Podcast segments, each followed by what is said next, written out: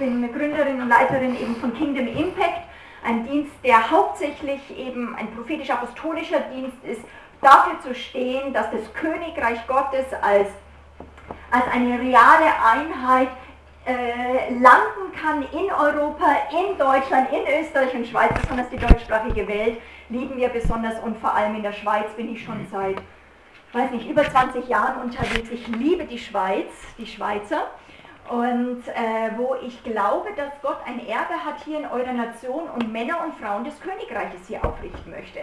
Und das eben nicht ist, ja, für irgendwie ein paar Vollzeitliche, deswegen fand ich es genial, dass ihr letzten Blog, ihr hattet Familie oder Ehe auch im Dienst, wo es nicht ist, ja, nur die jetzt vielleicht auch predigen, sondern jeder ist 24 Stunden Profi-Christ. Sag mal das zu deinem Nachbar, ich bin 24 Stunden Profi-Christ. Ja? Okay?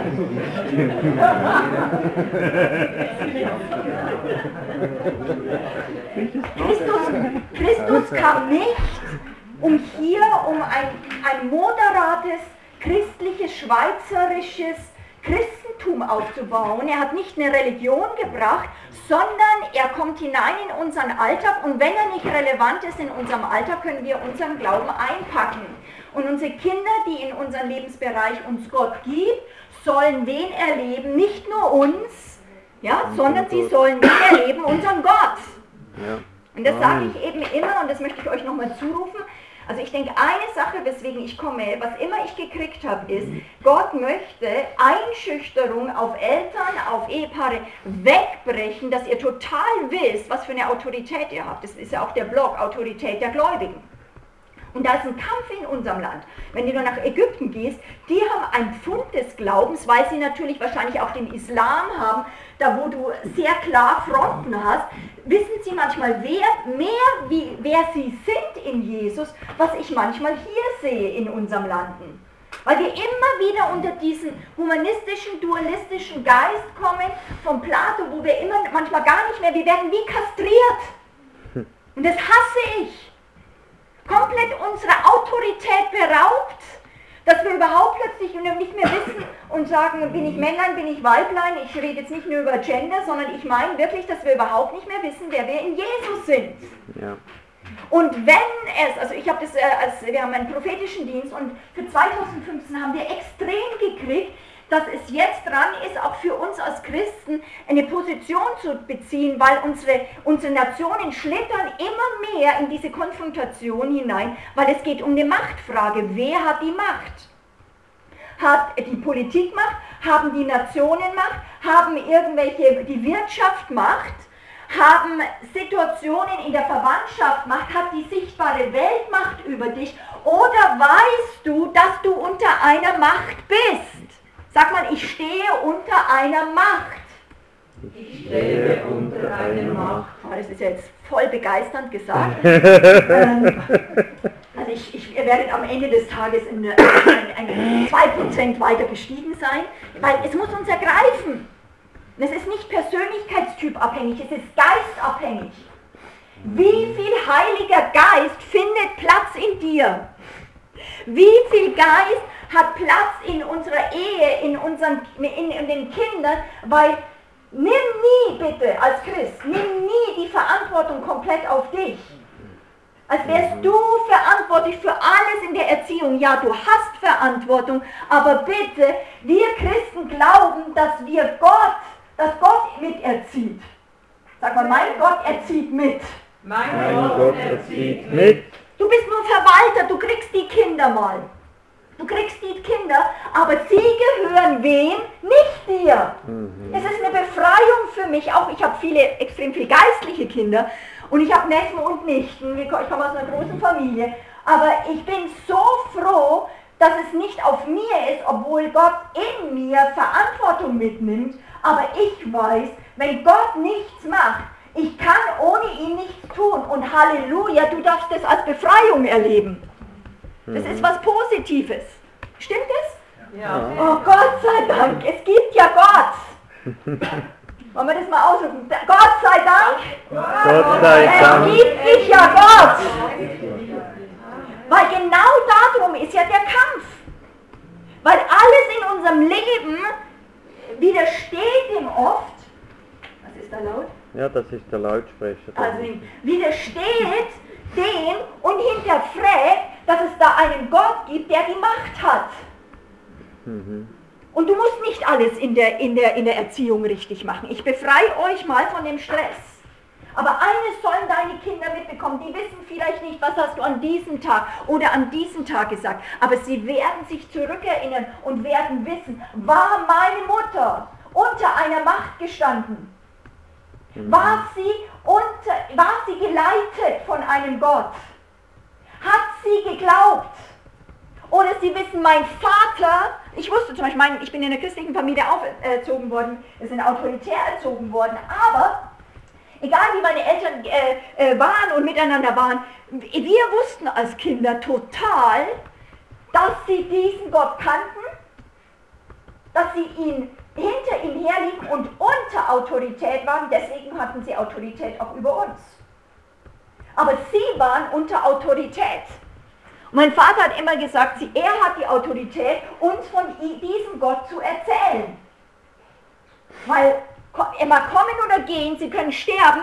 Sie haben uns gekriegt, dass sie eine Aufgabe haben. Und er hat gesagt, wenn ich äh, gestorben bin, möchte ich diese Aufgabe gut gemacht haben, dass ich so gut wie ich es wollte, dass ich euch hingewiesen habe, ihr als Kinder, ich kann es nicht für euch machen, ihr müsst unter einen Gott und ihr müsst es an meinem Leben sehen, wie es ist, unter einem allmächtigen Gott zu laufen. Hm. Leute, warum haben unsere Vorväter, die Glaubensväter, die Kirchenväter das Glaubensbekenntnis erfunden? Ich, bin so, ich, ich habe manchmal gedacht, was würde ich reinschreiben? Was, was ist ich möchte es mal zu euch als Mütter und als Väter sagen. Was ist das Bekenntnis deines Glaubens? Das ist, die Bibel ist voll. Wer ist das Bekenntnis? Es gibt keine Religion, wenn ich mal von Religion sprechen kann, wir haben keine Religion, wir haben eine lebendige Beziehung, aber es gibt keine Religion, die so wortorientiert ist, die so stark vom Mund abhängig ist wie das Christentum. Paulus sagt, ich glaube, deswegen rede ich das Bekenntnis unseres Glaubens. Mhm. Das ist mein Bekenntnis, das ist mein Glaubensbekenntnis. So ist meine Welt. Ich glaube an Gott, Vater. den Vater, den, den Allmächtigen, den Schöpfer von Himmel und Erde. Ich glaube nicht nur an einen Vater. Und dann sagst du das zu deinem Kind und sagst, ich glaube an Gott, den Vater, den Allmächtigen, den Schöpfer von Himmel und Erde und glaub nicht, dass das ohne Wirkung ist, wenn du das aus deinem Geist mit Autorität sprichst. Die Kinder haben ein sehr starkes Gespür. Sind wir religiös, sagen wir etwas nur in der Kirche? Das bringt dann immer die Diskrepanzen in christlichen Familien. Aber wenn sie merken, egal wie du lebst zu Hause, du meinst es ernst, Du musst nicht alles richtig machen, sondern für deine Sünden tust du Buße vor ihnen. Aber wenn du, du, sie müssen an dir mitbekommen, dass du unter einem allmächtigen Gott bist und dass du glaubst, dass es den gibt. Weltbild. Ich sage mhm. immer nur, du mhm. kannst die Kinder nur in die Welt mit hineinnehmen, in der du mit Gott lebst. Deswegen sei ermutigt, Bruder, auch eben Männer, aber auch Frauen, aber bei dir merke ich es wirklich, sei total ermutigt, zu sprechen auch wenn niemand da ist. Wir fangen an zu sprechen, wenn niemand da ist und sagen erstmal, was wir glauben. Und es ist nicht, dass wir dann blöd sind und die klapsen müssen und sagen, mit wem redest du? Weil es geht darum, Leute, ihr müsst eine Sache verstehen. Was wir hier in Europa haben, ist anders wie in Indien oder in, jetzt in Ägypten, was die durch haben. Was wir hier haben, ist ein ständiger Druck des Unglaubens. Was machst du überhaupt? Vergiss es doch. Mhm. Was machst du überhaupt? Das ist doch sinnlos. Das hat ja sowieso keine Auswirkung. Und äh, es, äh, das Ziel eines Feindes, also ich möchte Erziehung mit einem klaren auch Feindbild, da gibt es jemand, der möchte uns komplett kastrieren. Ich nehme mal dieses krasse Wort, was für einige vielleicht schockierend ist, die uns, der uns von geistlicher Kraft, uns geistliche Autorität und Kraft wegnehmen möchte, sodass wir überhaupt merken, ja sagen, also ich weiß auch nicht, weil wenn du in dich reinschaust, wenn ich nur auf Monika Flach schaue, da ist nicht viel. Und ich werde nicht versuchen, meine Liebesfähigkeit aus meiner natürlichen Kraft herauszulegen. Zu viele Christen sehe ich, die mit einem guten Herzen versuchen, mit natürlicher seelischen Kraft geistliche Dinge hervorzubringen. Vergiss es gleich, hör damit auf. Mhm. Moment. Ihr dürft mich auch anlächeln, also ich bin intensiv, aber Okay? Das ist einfach nur, weil ich merke einfach, es erfasst mich so und ich merke auch, weil unser Bereich ist auch Leute zu Kämpfern zu machen, wir sagen, ja, aber wir haben ja jetzt nicht Verfolgung. Doch haben wir schon, weil der innere Druck, den wir haben, die, die Sachen, dass wir gegen Mächte kämpfen, dass Dinge uns hinterfragen, der Kampf ist hier. Hm. Der Kampf ist, dass die sichtbaren Welt uns so bestimmen wollen, als wäre das unser alleiniger Heimatort. Als wäre nur das hier alles auf Erden wichtig. Und genau das musst du, müsst ihr in der Ehe durchbrechen, dass dann die Kinder, für die, die wachsen dann auf und sagen, das ist auch normal, es gibt den Himmel, es gibt, die, der ist hier, ich muss lernen, aus dem Unsichtbaren herauszuleben. Das ist jetzt ein guter Punkt, mal zu sagen, Amen. Amen. Amen. So ist es. Weil du musst, genau, du musst dich wie reinschmeißen. Bitte verblasst als auch Schweizer jede neutrale Position und beobachtet euch nicht nur, wenn du wie in einem Fußballspiel, stellt euch mal vor, ich würde mal zu den Männern, ja Fußball, ich bin ja kein Fußballfan so, sozusagen, aber kenne mich so ein bisschen aus, egal in Spielen, das ist im, im, in, selbst im Gebetsraum so, das ist in der Familie, hast du jemanden, der nur beobachtet, der nur dabei ist, an dem geht der Ball vorüber und dann kannst du zwar noch sagen, warum ist denn das jetzt so statisch und du denkst, nein, erst wenn du Teil des Spieles bist, den Ball aufnimmst, hast du eine Autorität, das in, auch in das Tor reinzuhauen. Kann ich, kann, stimmt das? Ja. Okay? Und im christlichen Bereich, sobald du, und deswegen geht es nicht ohne den Heiligen Geist, wenn wir eingeschüchtert werden, und heute sollt ihr, also wenn irgendwo, also ich merke einfach, werdet, werdet freigesetzt, dass ihr kraftstrotzend seid. Das finde ich so ein gutes lutherisches Wort. Kraftstrotzend. Ja? Wir sagen, dass wir wirklich merken, das möchte ich mal erleben. Nicht seelische Power, mhm. sondern nicht mehr eingeschüchtert und sagt, was immer da kommt. Die sichtbare Welt sagt das und das. Aber ich sage, was die Wahrheit ist. Ich habe das gerade auch im Gebet zu äh, zweiten Schwestern gesagt. Was ist denn die Sache? Es geht immer um einen Kampf zu, zwischen Fakten. Fakten sind Sachen, die hier auf der Erde für uns real sind. Fakten können sich aber verändern. Fakten kommen und gehen. Krankheit kommt und geht. Spätestens wenn du tot bist, bist du nicht mehr krank. Fakten kommen und gehen. Fakten verändern sich. Alles, was hier auf der Erde ist, ist den Veränderungen unterworfen. Bei einigen finden wir schade, weil wir würden die schönen Momente festhalten wollen. Bei einigen sind wir froh, dass es auch dann wieder weggeht. Stimmt's? Mhm. Aber alles, Fakten ändern sich. Es wird nicht immer so sein, wie du heute bist, wirst du nicht immer sein. Einige sagen, super, einige werden sagen, ach, sehr schade, wenn ich immer wie heute, heute ist ein guter Tag, ja. So, es, es, aber das verändert sich dann, an, zwei Tage später merkst du, ja, heute habe ich mich so richtig christlich gefühlt und voller Autorität und dann merkst du, oh, zwei Tage später, was war denn das?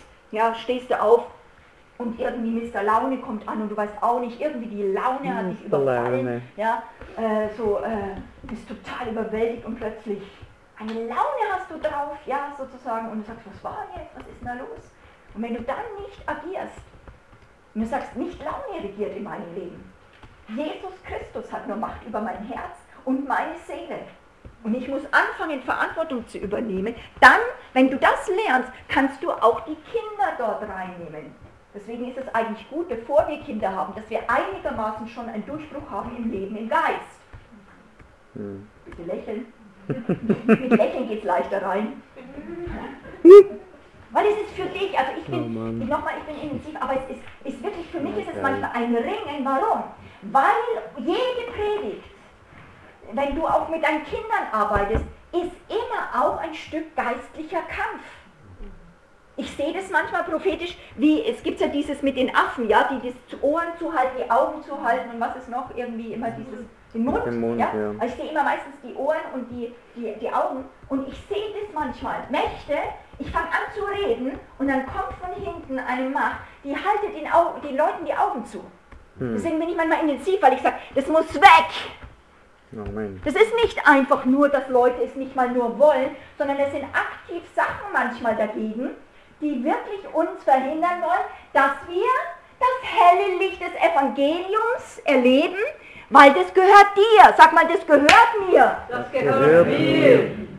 Und ich lasse mich nicht mehr an. Ich möchte, es, ich möchte es heute haben und nicht morgen in ganzer Kraft sein. Ich möchte heute voll des Heiligen Geistes sein.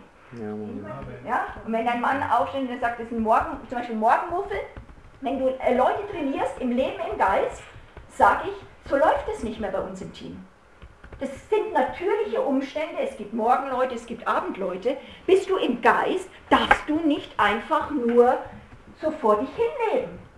Du hast eine Autorität für die, die deine Liebsten sind, dass du nicht drei Stunden muffelig ist- bist erstmal, bis du fünf Tassen Kaffee getrunken hast. Das ist nicht dein Aufputschmittel. Der Heilige Geist ist der, der aufgerührt werden soll in dir. Und das ist deine Verantwortung. Ich war Krankenschwester, musste ich um 4 Uhr aufstehen, 5 Uhr los, um 6 Uhr in der Klinik. Ja, die Leute hatten ein Recht, ich bin eine Botschafterin, dass ich nicht muffelig reinkomme. Ich sollte vielleicht auch nicht lustig singend reinkommen, weil wenn einer am Morgen so ein bisschen noch langsamer ist und einer ist zu fröhlich, kann das auch als Schimpf und Schande erlebt werden. Ja? So raus aus dem Zimmer, du bedrängst mich. Mhm. Aber normalerweise ist es schön, wenn jemand fröhlich ist. Wer würde das sagen? Jo. Und wenn du um dich herum eine statische Atmosphäre verbreitest, kein geistliches Leben, ist es eben nicht dein seelisches Problem, sondern es ist ein geistliches Problem. Du musst das, also ich, ich, ich jedes Mal, wenn was statisch um mich ist oder um Leute, werde ich kribbelig. Sag, werde ich, das muss, da muss Bewegung rein. Der Heilige Geist ist ein Fluss. Das ist nicht, dass du dann, wir sacken in uns ab. Und je statischer es um uns wird, sei es an Einschüchterung oder äh, so, desto weniger wird unser Geist stark. Das nenne ich Aufrühren meines Geistes. Wessen Au- Autorität und Aufgabe ist es? Ja, nicht von deiner Ehefrau, nicht von deinem Ehemann. Es ist deine Autorität. Du hast Autorität über den Körper. Sag mal Halleluja. Halleluja. Okay? Das braucht manchmal zwei bis fünf Jahre, das zu trainieren. Aber wir müssen erstmal die Fakten, also die, die Wahrheit wissen. Nochmal zurück zu Wahrheit und Fakten. Fakten ändern sich. Wahrheit ist ewig. Auch die Fakten verändern sich. Aber Jesus Christus ist der Erhabene. Jesus Christus sitzt auf dem Thron, ist eine ewige Wahrheit. Selbst wenn alle Reiche der Welt dann untergegangen sind, die Wahrheit steht immer noch. Deswegen ist es kein Risiko für dich. Das ist nicht eine Gefühlssache. 2 plus 2 ist 4. Das hängt nicht von deinem Laune ab. Das kannst du sogar mit 40 Grad und 45 Grad Fieber haben, kurz vorm Abnippeln. Kannst du immer noch sagen, 2 plus 2 ist 4. Das hat nichts mit deinen Gefühlen zu tun, ob du das fühlst, ob das stimmt. Das ist ein Faktum. Mhm. Stimmt's? Ja. Und es gibt diesen Gott. Stimmt's? Du musst dich nicht einschüchtern lassen, egal wie Kinder auf dich reagieren, egal wie die Welt auf uns reagiert. Wir gehen erstmal rein, dass wir uns so tief in diese Realität reinbringen. Das ist aber Faktum, dass wir nicht bedroht werden. Wir sagen, wir wissen, was die Wahrheit ist. Ich glaube an Gott, den Vater. Ich glaube an Gott, den Allmächtigen, den Schöpfer von Himmel und Erde. Leute, das äh, reicht in jeder seelsorgerlichen Situation. Manchmal, wenn du vielleicht nichts mehr weißt, musst du erst manchmal so diese Fakten des Bekenntnisses deines Glaubens machen. Ich lebe aus dem Unsichtbaren. Ich werde nicht bestimmt durch Gefühle. Ich werde nicht bestimmt durch Fakten. Ich werde nur bestimmt durch Wahrheit. Ich lebe aus der Wahrheit. Ja, wenn ich das nicht spreche, sondern nur zutiefst innerlich hilflos Gott hin und sage, ja, Gott hilf mir irgendwie, wird nicht viel passieren. Gott liebt uns, Gott tröstet dich dann, aber du wirst viel Versagen haben in deinem Leben.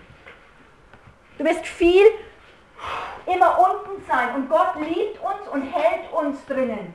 Aber das ist nicht das Christentum sehe, das sehe ich nicht in der Apostelgeschichte.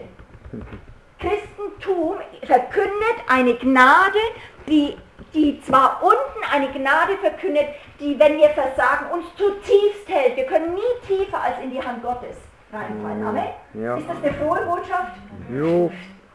Heutzutage in Europa verkündigen wir fast nur diese Gnade. So Gott nimmt dich auch immer in deinem, wir können es nicht, wir sind die Versager und so weiter. Aber das ist nicht das Christentum, weswegen Jesus auf die Erde gekommen ist. Jesus Christus, äh, heißt es in Offenbarung, wer überwindet, das sagt der Geist zu der Gemeinde Christi.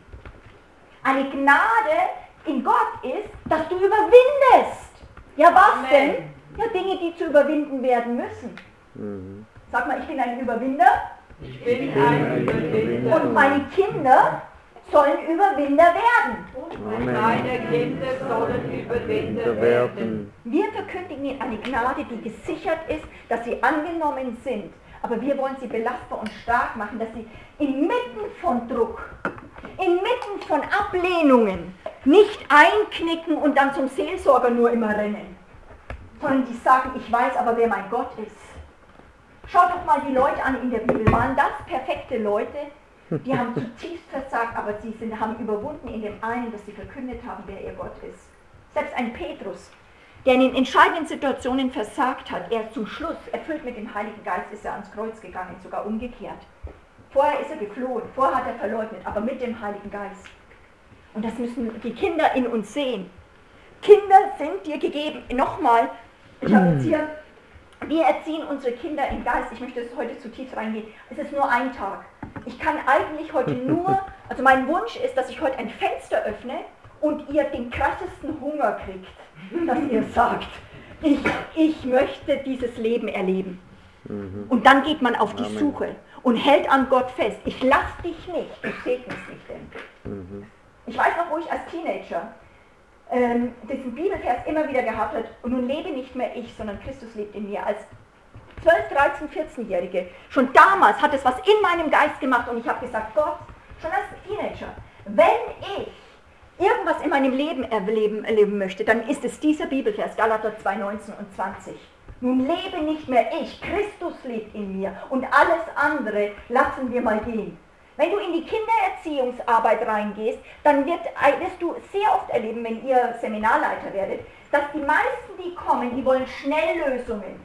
Bitte gib mir die fünf bis zehn Tricks, dass mein Kind auf mich reagiert und lieb wird. Fände ich auch cool. Wenn ich den Punkt und den Button bei mir gefunden hätte, würde ich den nur noch pushen, dass ich funktioniere. Nein, es geht nicht so stark. Da gibt es gute Tipps. Da gibt es viele gute, auch Erziehungsratgeber.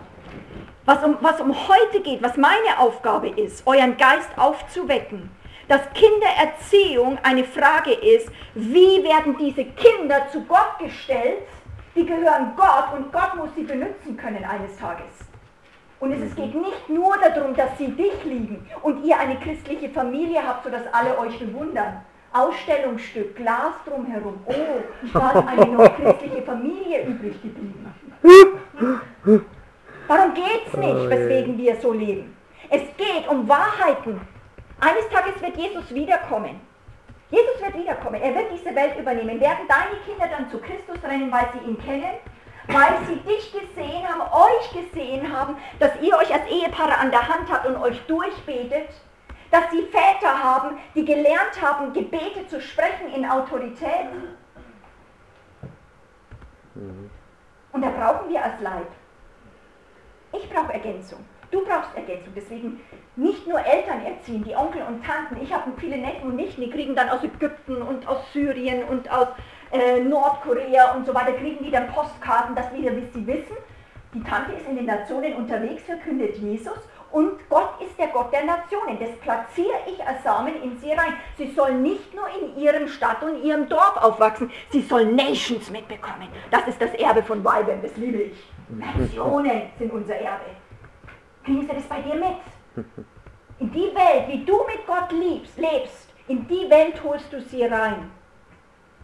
Kennen sie, äh, sehen sie in dir, dass du diesen Gott kennst und dass du weißt, dass dieser Gott mit dir ist. Ich möchte eine Betonung hier drauf le äh, legen, auch heute nochmal, weil das so viel, immer wenn ich mit, mit äh, Eltern oft arbeite, und äh, ist, da ist oft so viel Einschüchterung, dass wir eingeschüchtert sind, geistliche Fundamente zu legen. Da komme ich dann auch noch drauf.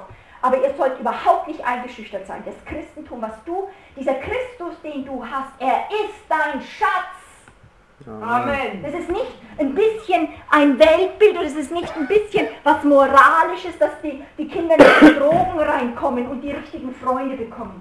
Es geht darum, der wird eines Tages wiederkommen. Es geht um eine Invasion einer göttlichen Familie und ist meine Familie Teil dieser göttlichen Familie, dass ich sage, dein Reich soll kommen gehen und da gibt es eben kein, keine Zeit, wo das ein Kind nicht sein kann. Es kann schon im Embryostadium, wird es mit von uns hineingenommen in diese Dimension. Dazu müssen wir aber es auch hier in Deutschland, Österreich, Schweiz immer wieder hören. Warum? Glaube kommt woher? Aus dem Wort hören. aus dem Hören des Wortes Gottes und dass es dann zu deinem Bekenntnis wird.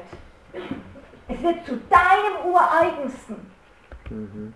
Und das Christentum geht ganz stark eigentlich nicht, dass wir was für Gott gewinnen müssen, dass wir Gott was für Gott die Welt erreichen müssen, sondern wir wollen nicht einen Sieg, sondern das Christentum ist, wir kommen von einem Sieg.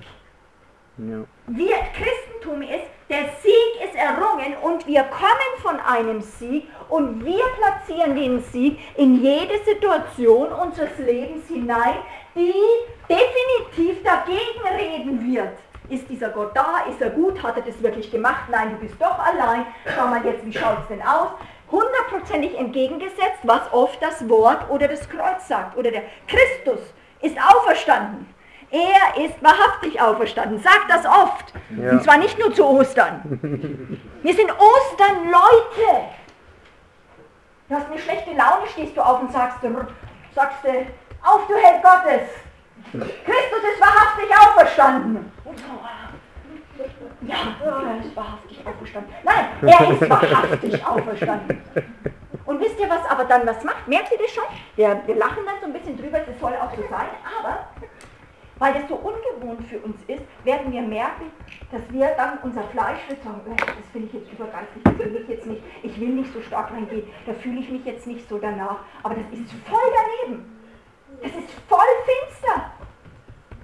Das ist nicht einfach nur neutral, das ist nicht deine Sache. Die Engel jubeln und preisen und sagen, ja, ja, der Herr ist auferstanden. Ja, dann kannst du vergessen, dass du Autorität hast über die unsichtbare Welt. Dass du Autorität hast über Mächte und sagst, so du Laun, ich im Namen Jesus, ich nehme da auch jetzt, ich, ich, ich, ich, ich halte, ich, hab, ich schulde dem überhaupt nichts. Und Fall, du verschwindest jetzt mal von unserer Familie. Du, weit komm mal her, ja, wir haben überhaupt kein Problem miteinander, der Teufel ist der Böse. Das müssen wir nicht alles ausdiskutieren. Wir nehmen jetzt mal Front ein, Feind verschwinde von unserer Kommunikation, ich nehme mal deine Hand, ich liebe dich und alles was will ist, dann wenn das oft geklärt ist, dann reden wir noch zwei Sätze und sagen, was war denn das jetzt? Hallo Leute, das ist normal. Das ist real. Wacht auf. Das ist ja prophetischer Dienst, ja. Deswegen eben ist auf unseren Kirchen dieser Gockelhahn, ja, dieser Gockelhahn dran. Aufwacht, wacht auf, ihr Christen! Warum? Weil wir immer wieder einschlafen können. Warum? Weil wir hineingesandt werden in eine Welt, die immer gegen unseren Christus redet. Den Gesalbten, der gegen die Salbung redet und wir fühlen sie dann gerade nicht. Und es ist eine Hinterfragung. Wer ist denn der, der hinterfragt? Gott nicht? Du auch nicht? Ja, wer bleibt denn da noch übrig? Der Feind. Sag mal, ich habe einen Feind.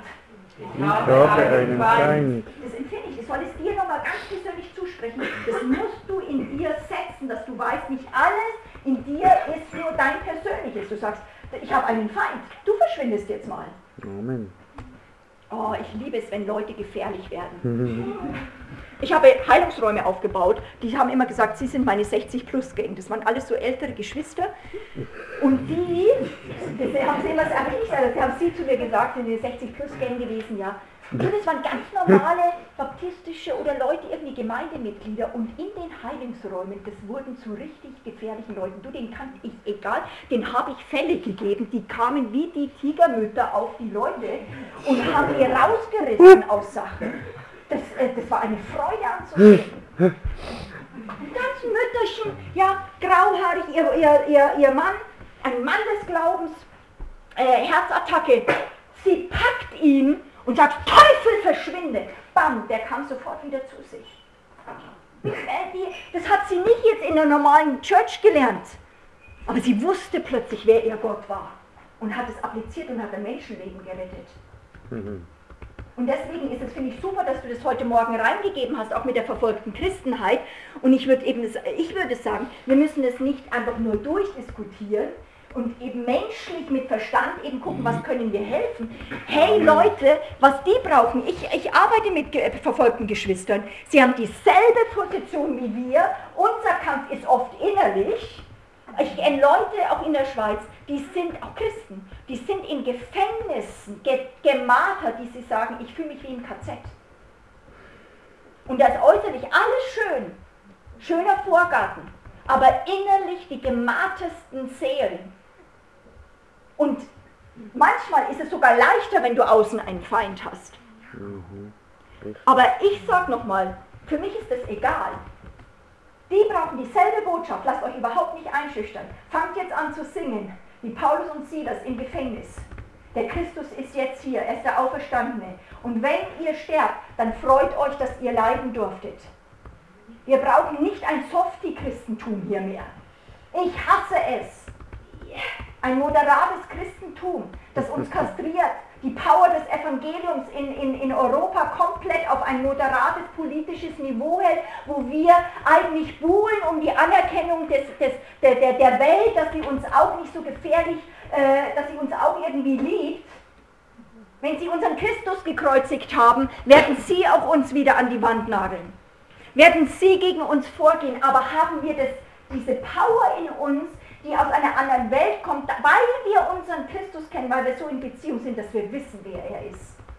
Und mehr Furcht des Herrn haben, weil eines Tages werden wir Rechenschaft ablegen müssen, wie wir hier gelebt haben. Wie viel Platz wir dem Heiligen Geist gegeben haben. Und ihr macht es gut. Also der Herr möchte zwar erstmal ermutigen, so wie ihr jetzt gekommen seid, seid ihr aus einer bestimmten Formung, Prägung, dankt immer woher, alles an Schätzen, was ihr mitgekriegt habt durch die Geschwister, durch die Gebete, durch die Gemeinde, in die ihr aufgewachsen worden seid. Das ist Gottes Plan und jede Gemeinde hat bestimmte Schätze zu verwalten. Stimmt's? Jede mhm. Denomination, es ist egal was, jede Denomination hat bestimmte Schätze zu verwalten und die verinnerlichen, wo immer wir reingeboren sind.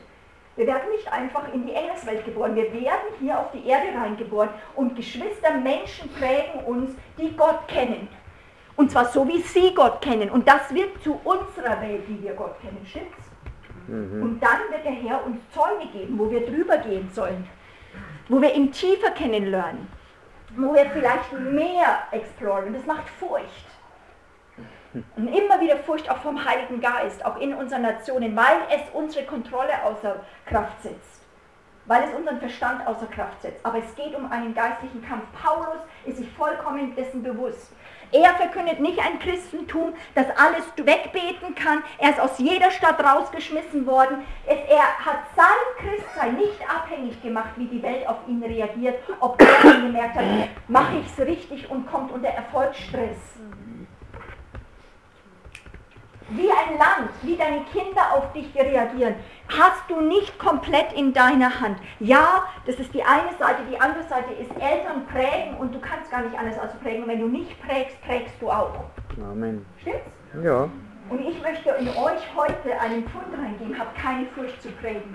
Habt keine Furcht, immer wieder zu sprechen, die Wahrheiten, weil die Gottes Welt ist davon abhängig, dass es auf uns landet und wir das ernst nehmen, unseren Job ernst nehmen den Ruf, dass Gott uns in ein bestimmtes Beziehungsfeld, in ein bestimmtes Feld hineinstellt, Kinder gibt und genau dort sollen wir ihm Platz machen. Amen?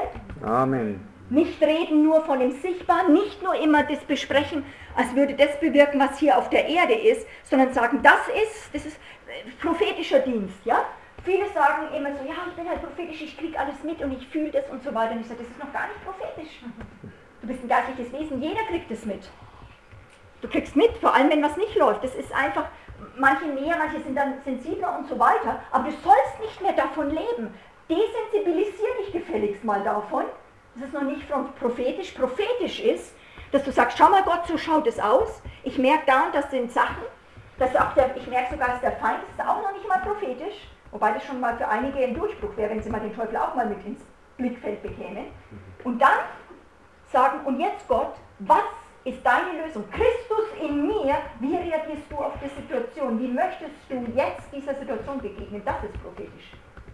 Mhm. Du brauchst eine Lösung. Christus hat etwas, wo du sagst, du bist nicht dem ausgeliefert, sondern Gott, was ist es jetzt hier? Komm mehr, Heiliger Geist. Deswegen, wenn bei uns zum Beispiel auch im Team, mit meinem Geist, auch geistlichen Jüngern, äh, wir zusammenkommen und ich merke, es ist, ich sage dann immer, es ist zu viel Mensch im Raum. Und zu viel Dichte da ist. Ich weiß noch, wo wir, wir haben immer so, kommen aus einer großen Familie und dann kommen wir, und die letzten Jahre sind wir Ostern immer zusammengekommen, die ganzen Sippen, ja, ganzes Riesenhaus gemietet und so weiter. Und dann am Abend hast du dann wirklich gemerkt, mal die Flachkultur das war so brutal anstrengend. Also meine ganzen Geschwister sind gläubig, mein Papa und äh, sind, also die sind alle äh, mit dem Herrn, aber und plötzlich hast du gemerkt, die Familien kommen zusammen und wie früher, also wir haben ja auch ein bisschen den Weg zurückgelegt seit 20, 30 Jahren, ja, also ich bin ja nicht mehr die, die ich war, wo ich als Kind war. Aber eben, ich merke, mein Geist erschöpft, weil da so dicht dann die Diskussionskraft und die Seele des Menschen bist. Du bist dann nach dem Abend ganz fertig. Mhm. Habt ihr das auch schon mal gemerkt, so bei so Verwandtschaftstreffen? Weil so viel Mensch im Raum ist mit Präsentierkraft und Platz zu kriegen oder irgendwas durchzukriegen oder nicht oder nicht da zu sein. Und meine Strategie ist immer Stopp. Lass uns mal bitte beten, Herr, wir brauchen dich mehr hier. Demut ist immer Gott sagen, stopp, du musst als Eltern, du musst nicht alles durchbringen, du musst als Leiter nicht alles durchbringen, aber du musst einen Stopp setzen und sagen, ich demütige mich, Gott, wir brauchen dich hier. Bitte, stopp. Kinder, wir diskutieren jetzt nicht weiter. Jesus, würdest du jetzt bitte helfen? Es ist zu viel von uns im Raum. Ich, ich bin auch als Vater muss ich nicht, oh, ich muss als geistliche Leiterin nicht meine Position durchbringen. Muss ich nicht. Die Sanftmütigen werden das Land erobern. Mhm. Okay? Ich glaube total an diese, äh, dies mein Gott. Und jedes Mal, jedes Mal, wenn dann eben Leute schon ein bisschen trainiert sind, bei Kindern ist es eben sehr gut, weil die leben das Fleisch sehr offenherzig aus, ja, sozusagen, die haben dann manchmal dann keinen Bock, dann kostet es manchmal dir alles, das offen zu halten, diese Tür, aber dich nicht einschüchtern zu lassen und sagen, und ich muss jetzt den Herrn einladen, Herr, bitte komm jetzt und hilf uns. Und dann vielleicht mal das Kind rausschicken und dann sagen, du, hier ist Reich Gottes. Wir brauchen Gott. Du musst nicht nur mir gehorchen. Es geht darum, wir brauchen Gott hier und wir knallen zu sehr aufeinander. Erst wenn das geregelt ist, wir alle unter Gott wieder sein wollen, dann kommen wir zusammen. Das ist unsere, mhm. äh, unsere Position. Stimmt's? Meine Mutter hat mich dann immer in ein anderes Zimmer, ich war ja schön tatkräftig initiativ gewesen, in ein Zimmer gesetzt und gesagt, wenn du wieder gesellschaftsfähig bist, kommst du raus. Ja, ich bin ja auch nicht rausgegangen. Das war ganz interessant, also weil, könnte man ja sagen, ja, auf Dings, das war irgendwie klar und ich habe gemuffelt und gegrummelt, aber Gott sei Dank war ich schon wiedergeboren, deswegen, das kann man nicht machen, aber wir beten, dass unsere Kinder möglichst früh wiedergeboren werden, weil was? Dann erzieht Gott die Kinder mit. Ich wusste immer total, wenn ich daneben war. Der Heilige Geist hat mich aber sowas immer überführt, ich habe nicht immer sofort reagiert, aber ich wusste, wo der Hase langläuft als Kind. Total. Ich wusste, wenn ich nicht in Ordnung war. Ich bin fast gestorben, wenn ich dann hingehen musste und hätte mich entschuldigen müssen. Als Tolga, ich bin, ich bin wirklich gestorben. Das war der allerletzte, was ich machen wollte. Zugeben, ich brauche Vergebung und ich habe hab was falsch gemacht. Das ist nicht in meiner menschlichen Natur. Das ist nicht in meiner menschlichen Natur. Ich bin jetzt einer, würde ich sagen, der in unserem Team, unser, der, einer der, der best ausgebildetsten, die kommen und gehen, weil mein Geist komplett von einer anderen Welt ist. Ich bin nicht mehr nur die natürliche Monika. Ich bin aus einer anderen Welt. Ich bin die Erste, die kommt und entweder Dinge zugibt oder konfrontiert und sagt, wir müssen sprechen, weil wir müssen Sachen ausräumen. Der Teufel darf kein Foothold in uns haben. Und wie viele Leichen haben wir auf dem Keller in Familien? Wie viel kommen in Gemeinden, wo ich reinkomme in Gemeinden und dann wird noch vor 30 Jahren von einem Gastsprecher geredet, wo ich sage, hallo, unterstes Level von Christentum. Vergebung und nicht immer ständig wieder das raufholen. Kein Wunder, dass wir keine Erweckung haben. Amen. Wenn wir nur mal uns Vergebung verstanden haben, das Blut Jesu reinigt es weg, dann ist es wirklich weg. Und dann aber bitteschön holen wir uns Überwinderkraft und sagen nie mehr, ich hasse das. Und eben dieses, was ich immer empfinde, im Christentum wird es meistens verkündet, ja, Herr, ich, ich äh, habe jetzt da was gesündigt, Herr, bitte vergib mir, und dann ist es so 0 zu 0. Buße bedeutet, du kriegst einen Schock, dass du Gott gegen Gott gesündigt hast. Sünde ist gegen Gott. Nicht mehr zwischenmenschlich. In allererster Linie sündigen wir gegen Gott. David hat immerhin den Uriah und dann äh, umgebracht den Mann von Bathseba und er ist nicht zu Bathseba in allererster Linie gegangen. Stimmt's? Hätte er eigentlich mal machen sollen. Hat er geheiratet dann halt. er ist zu Gott und hat gefastet und gebetet. Und er ist zusammengebrochen und sagt, ich bin, ich war in, in, ich bin in Ketten und Eisen. So, meine Seele verschmachtet, weil ich habe gegen dich gesündigt. Bitte, äh, bitte vergib mir, Herr. Und wenn das bei uns durch ist, dass wir merken, wir, haben, wir sind Botschafter, Gott wird uns, Sünde ist ein theologisches Wort, ohne dass es, wenn es Gott nicht geben würde, hat die Welt recht, dann gäbe es das Wort Sünde nicht. Wenn wir sagen, Fehler oder okay, du hast was nicht richtig gemacht. Sünde ist ein Wort, weil es Gott gibt. Das ist der Fakt. Sünde ist, wir sündigen gegen Gott. Und wir müssen, brauchen in Europa eine Bußbewegung, dass wir angstfrei Buße tun, nicht jedes Mal zusammenbrechen, sondern äh, Schock bekommen. Gott, ich sünde gegen dich, ich habe einen so einen hohen Ruf und ich lebe nicht gemäß meiner Berufung. Ich versuche jetzt, ich bin in meiner Laune und ich will die Laune ausleben. Bei Kindern merkst du es besonders, die wollen manchmal, oder vielleicht, wir kennen es ja auch in uns, wir wollen manchmal, wenn sie so richtig gefangen sind im Zorn, wir wollen dann nicht aufgeben. Weil da müssten wir ja sterben, dem Zorn. Und wir wollen erstmal so eine gewisse Sättigung, diesen Zorn ausgelebt haben. Dann endlich kommen wir zum Punkt und sagen, okay, jetzt gebe ich wieder nach. Das ist so finster. Wir sind so gefangen in diesen, diesen, diesen Emotionen. Stimmt's oft? Mhm. Und wir müssen sagen, Gott, vergib uns und dann sagen, ich hasse das. Das ist die Furcht des Herrn. Es zerstört das Reich Gottes, es ist gegen Gott. Es ist nicht Liebe, meine Frau, mein Ehemann, die sind mir die Liebsten. Ich, ich, mich macht es echt manchmal so, äh, so tut es mich, also auch das Ledige, du kommst rein und du merkst bei, bei Ehepaaren, ist voll die dicke Luft und die sind voll miteinander und schreien sich an und dann kommt ein Gast und also wo, wo, die, wo du denkst vorher, das geht jetzt zwei Tage, du kommst nicht aus dieser Haltung raus, es kommt ein Gast, klingelt und dann plötzlich total höflich und freundlich. Total, also sie können schwenken, nur weil ein anderer Mensch reinkommt, der nichts mit der Situation zu tun hat. Aber die, die wir lieben, die sind am, die wir, mit denen sind wir manchmal am hässlichsten. Weil wir denken, ja, da kann ich, da kann ich mal so sein, wie ich bin. Ich möchte heute mal diese heilige Kuh killen. Amen. Das ist überhaupt voll daneben.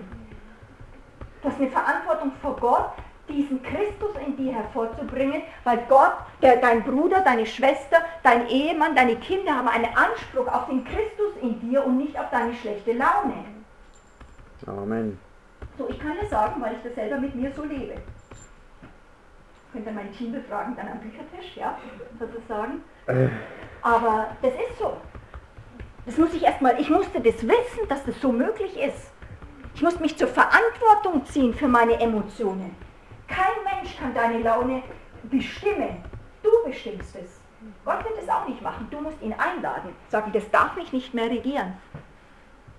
Mhm. Nichts darf mein Herz bestimmen. Nicht Zorn und Ärger ist in meinem Herzen. Jesus, Jesus. Manchmal musst du das vielleicht dann ein zehn Minuten erstmal sagen. Jesus im Kämpfen drum. Jesus ist in meinem Herzen. Geht es immer so locker? Nee, das ist manchmal ein Kampf. Wer weiß, von was ich rede? Okay. Lass uns Fakten reden. Lass uns wirklich, äh, wie in Deutschland sagen, dann Tacheles reden, also wirklich ins Eingemachte gehen. Okay? Seid mutig.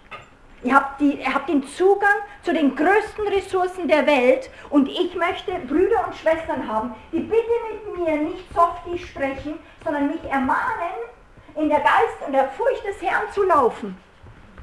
Früher war das ein positives Wort. Dieser Mann ist ein gottesfürchtiger Mensch. Heute ist es ein religiöses Schimpfwort. Der ist gottesfürchtig. Da lacht man noch drüber. Hm. Das ist eine Auszeichnung. Gottesfurcht ist die Grundlage für alles Leben mit Gott. Der Anfang von jeder Erkenntnis und Weise, dass du Fakten realisierst, dass du Wahrheit realisierst. Gott, es gibt ihn. Es gibt ihn. Und Und Gott hat ein eifersüchtiges Verlangen nach deinem Geist, dass Monika Flach, ich finde es lieb, oder Alexandra oder Stefan oder Simon, keine Sekunde ohne ihn leben müsste. Leben wir immer so? Nein. Hm. Aber wir tun gefälligst Buße dafür. Weil das Angebot ist da. Sag mal, das Angebot ist da. Das Angebot ist da. So, das musst du erstmal wissen, dass es wirklich da ist, dass du es deinen Kindern dann beibringen wirst, weil die werden dir manchmal spiegeln, ich kann nicht, ich, oder ich will nicht, aber es immer dagegen reden, ich habe keinen Zugriff, es geht nicht, ich komme da nicht rein. Warum? Weil das Fleisch in Feindschaft gegen Gott ist und kann Gott auch in dem Moment nicht erfassen, es braucht ein Tod. Mhm. Ein Aufgeben seiner eigenen Position und sagen, und ich gehe unter Wahrheit. Die Wahrheit ist Gott, ich hätte Zugriff, ich will bloß gerade nicht. Ich sage mal so was Radikales, das ist nicht für jeden und wenn jemand wirklich in dämonischer Gefangenschaft ist, dann braucht er erst Befreiung. Aber dieses, mir hilft es manchmal, das mir selber zu sagen ähm, und ähm, nicht komplett auf andere Leute zu legen. Da muss man manchmal eben äh, auch Diagnosen stellen, woran was liegt.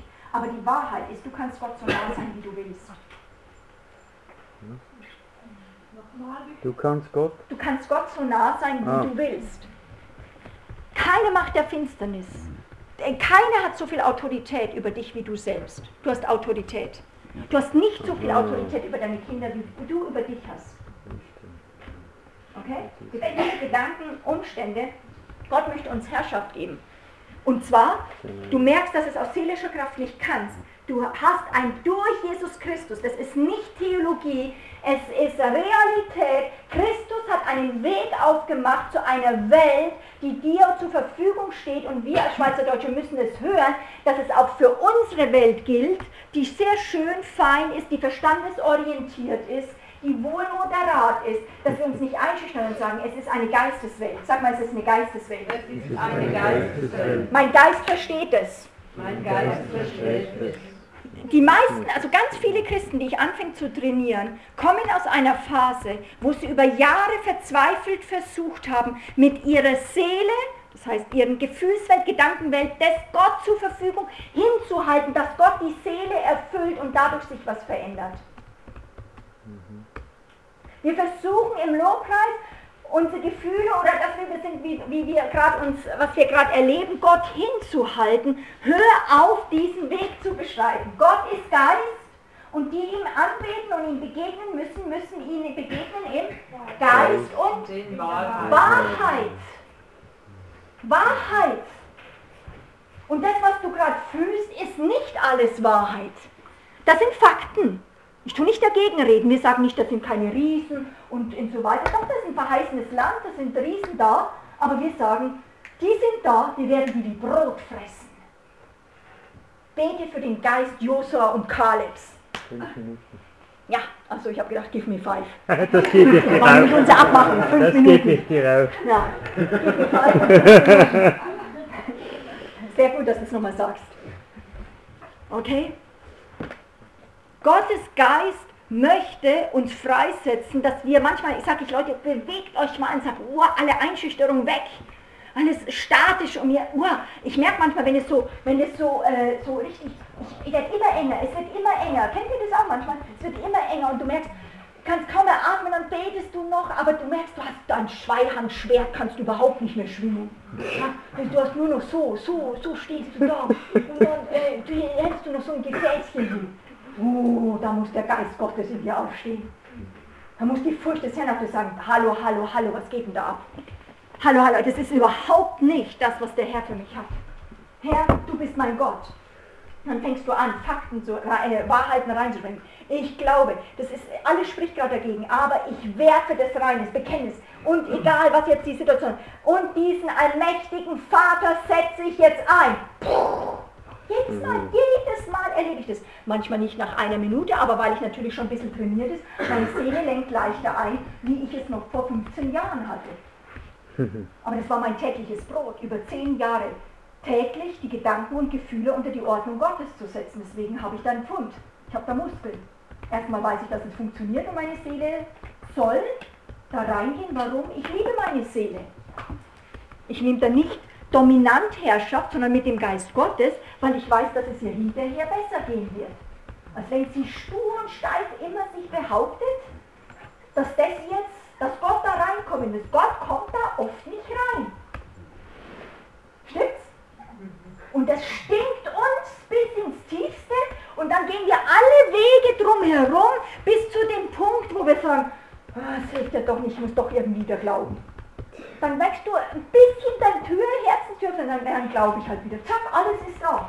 Habt ihr das schon mal gemerkt? Dann muss ich halt doch glauben.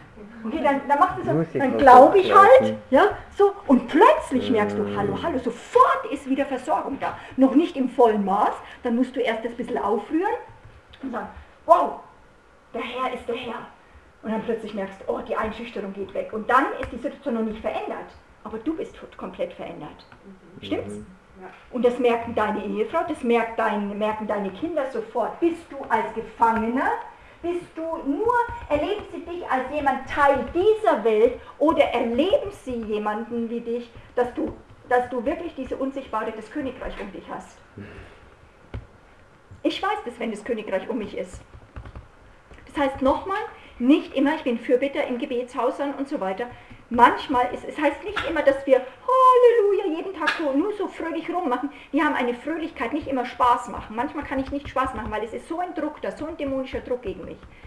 Gegen Sachen, aber fast nicht mehr nur persönlich, sondern es sind wegen den Aufträgen. Ein Widerstand, da kommst du nicht durch. Gegen Unglauben in unseren Nationen zu stehen, das ist Leiden Christi. Mhm. Das dagegen in, zu merken, wie das ist. Und glaubt es doch nicht nur, dass das für mich ist. Gott, also der Teufel sieht da kein Ansehen der Person. Für mich ist es nur real, weil ich, ich, ich äh, kenne diese Fakten. Für mich ist es real. Ich sehe das dann. Und dann kommuniziere ich es. Dann sage ich zum Beispiel zu meiner äh, Co-Leiterin, mit der ich in einer WG dann bin, und wir wohnen im ganzen Haus, also meine Mitarbeiter, die eng zusammen wohnen, die kriegen mich mit. Im Alltag bin ich immer so.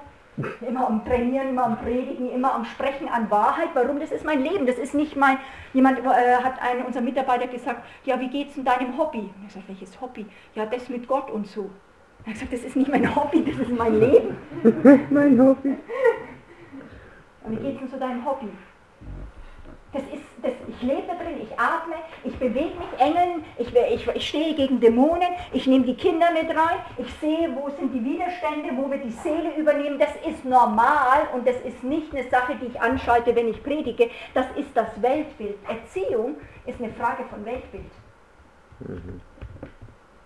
Und das ist ein Riesenproblem in Europa, ein Riesenproblem in Europa, dass wir eben kein Weltbild mehr predigen, sondern eben Gott in unser Weltbild mit reinsetzen, was nur in der sichtbaren Welt ist, weil die meisten Christen kennen nur diese Welt und Gott soll mir hier was bringen und wenn er mir hier was nicht bringt, dann brauche ich auch keinen Gott.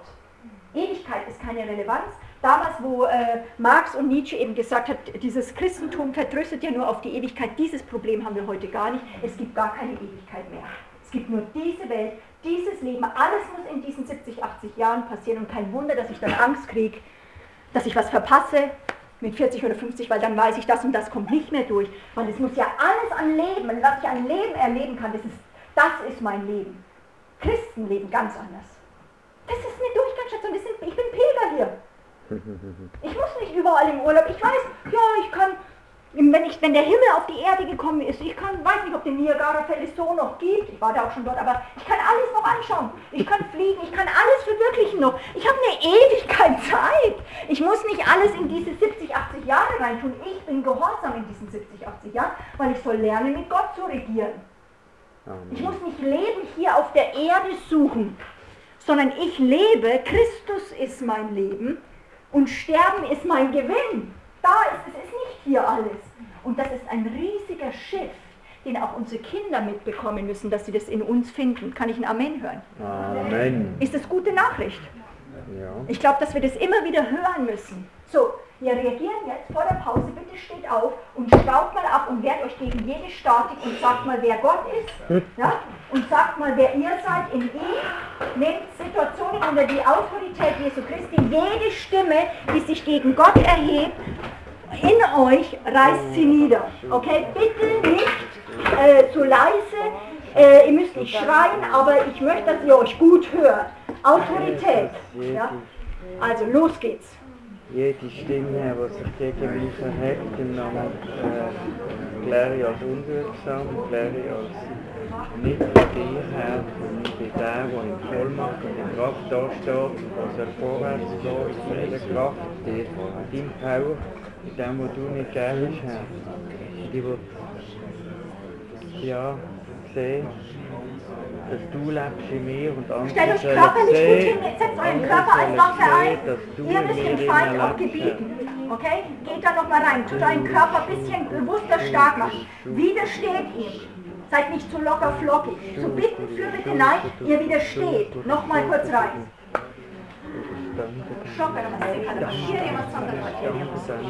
Yes, Autorität.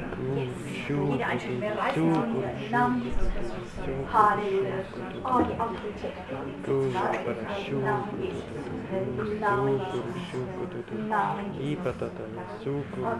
So, belegt mal eure Hand nochmal auf euer Herz. Vater, in dem Namen Jesus Christus, ich setze eine Kühnheit. Christentum ist eine Herzenssache. Es ist eine Beziehung zwischen dir und diesem Gott. Und alles, auch der Glaube, äh, ist in dem Herzen. Und der Glaube soll in dir gestärkt werden. Autorität Amen. kommt nur über Glauben. Und sagt, du bist ein Gläubiger. Jawohl. Du bist nicht ein ungläubiger Gläubiger, das wäre schon ein, äh, ein Paradoxon.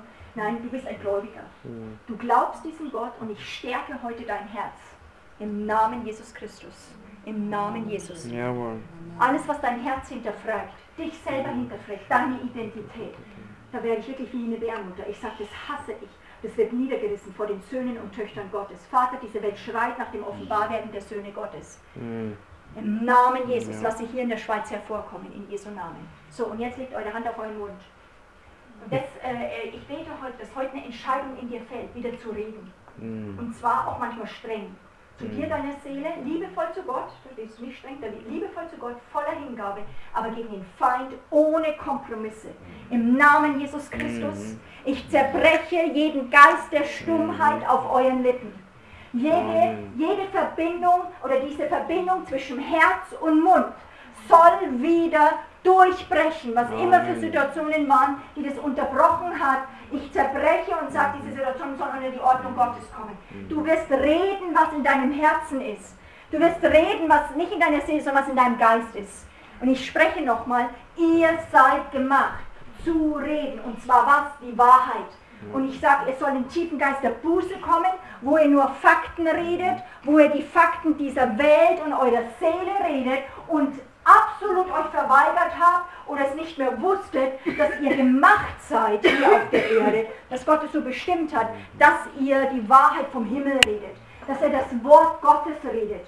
Dafür seid ihr hier auf der Erde und für nichts anderes, sonst könntet ihr schon im Himmel sein. Ich sage, ihr seid gemacht, die Wahrheiten zu reden in eurem Einflussbereich. So, und jetzt tut es selber noch mal kurz festmachen. Sagen Sie, bin- ich werde reden. Kann ich Ich werde. Ich reden, Herr, ich bin gemacht, um deine Wahrheiten hinauszusprechen in die Welt, in die sichtbare und unsichtbare Welt. Halleluja. In Jesu Namen, in Jesu Namen. Danke. Sehr gut. Amen.